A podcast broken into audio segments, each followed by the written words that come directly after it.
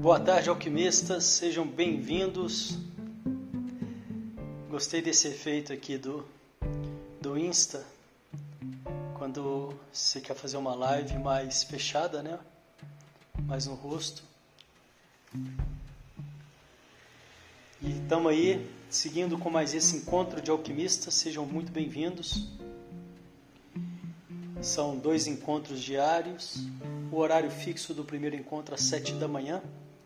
É uma prática de atenção plena, meditativa. Venham participar. Camila, um beijo para você. E esse segundo encontro, que é um, um encontro que eu estou fazendo cada dia num horário, no horário que dá, e estou mantendo assim por enquanto.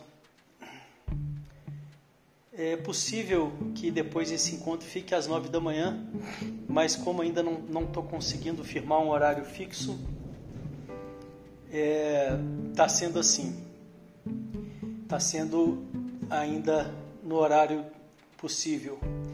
Mas são dois encontros diários, a prática e esse segundo encontro, que é o encontro de alquimistas, quando a gente tem a oportunidade de falar sobre algum tema sobre as dúvidas que chegam, as sugestões. Se você tiver alguma sugestão, envie no inbox, no, no direct, porque eu aproveito as dúvidas e sugestões para trazer aqui na live e poder responder para todo mundo. E hoje eu vou falar um pouco sobre a procrastinação, que é um tema que sempre aparece, as pessoas pedindo sugestões.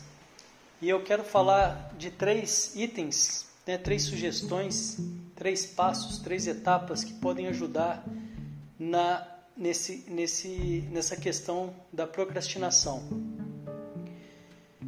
E o primeiro deles é que tem um perfil né, de pessoas que é muito conformada, não tem tanta. É muito conformada, tem muita resistência à mudança. Né? Para você sair para você quebrar um padrão de mudança, é preciso ter um grau de inconformidade, né? E talvez o que pode ajudar a pessoa, essas pessoas que têm muita resistência à mudança, que são muito conformadas e que por mais que, saibam, que saibam o que querem, não conseguem de forma alguma sair da procrastinação, é você colocar um prazo, um limite, né, um tempo para você tentar. E depois desse prazo, você, você para de tentar novamente. Né? Você aceita que você não conseguiu. Isso é para que sua mente entenda que existe um deadline, que existe um, prazo máximo. E na medida que você não consegue fazer isso, é claro, depois você pode abrir de novo esse prazo. Mas é uma forma de você fortalecer com você mesmo esse tempo, né? Esse tempo que você vai se dar para conseguir fazer essa mudança. Então esse seria, eu acho que a primeira etapa, principalmente para as pessoas que têm muita resistência que não conseguem mudar. Você colocar um prazo limite, por exemplo, eu quero fazer determinada coisa, então eu vou dar um prazo, né? Pode ser um dia, pode ser uma semana, pode ser um mês, mas não muito longo, né? Para que eu consiga fazer aquilo que eu desejo e acabou esse prazo, eu não, eu não tenho mais, né? Eu combino comigo mesmo que eu não tenho mais tempo, eu paro de, de fazer. Então, essa seria a primeira dica para você tentar quebrar um padrão e quebrar a procrastinação e entrar em ação. A segunda dica é uma dica que inclusive dou no curso, no nosso curso gratuito, que são quatro simples etapas para um ano incrível Basta você digitar universalquímico.com.br barra quatro simples etapas, você consegue fazer a sua inscrição gratuitamente e são quatro módulos esse curso. É um curso para ajudar as pessoas a fazer o planejamento do ano. Não precisa ser no início do ano, mas claro que esse momento agora é bem propício, né, que é o momento que as pessoas estão parando para essa reflexão. E essa segunda dica que eu dou lá e que eu uso muito é uma técnica do coaching que é você contar de 5 para trás, 5, 4, 3, 2, 1 e vai fazer aquilo que você tem que fazer. Sem ficar pensando demais. É um truque mental, né? Você conta de 5 para trás, é a regra dos 5 segundos que a gente chama, e quando der um, você simplesmente vai. Né? É extremamente simples e extremamente eficiente essa regra. Né? Às vezes, quando a pessoa sabe que tem muito claro o que ela precisa fazer, mas é, fica ainda assim procrastinando. Né? E a terceira e última dica é você ter clareza. Né? É muito importante que você tenha, quanto mais clareza você tiver, mais fácil fica de você entrar em ação. Então essa terceira dica é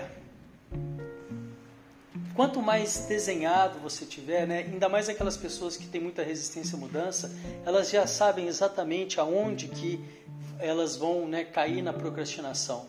Então deixa isso muito claro para você. Quanto mais desenhado, quanto mais claro tiver, se você puder pregar um papel, deixar essa, isso tudo muito claro para você, ela, ela é, eu tenho certeza que isso vai te ajudar.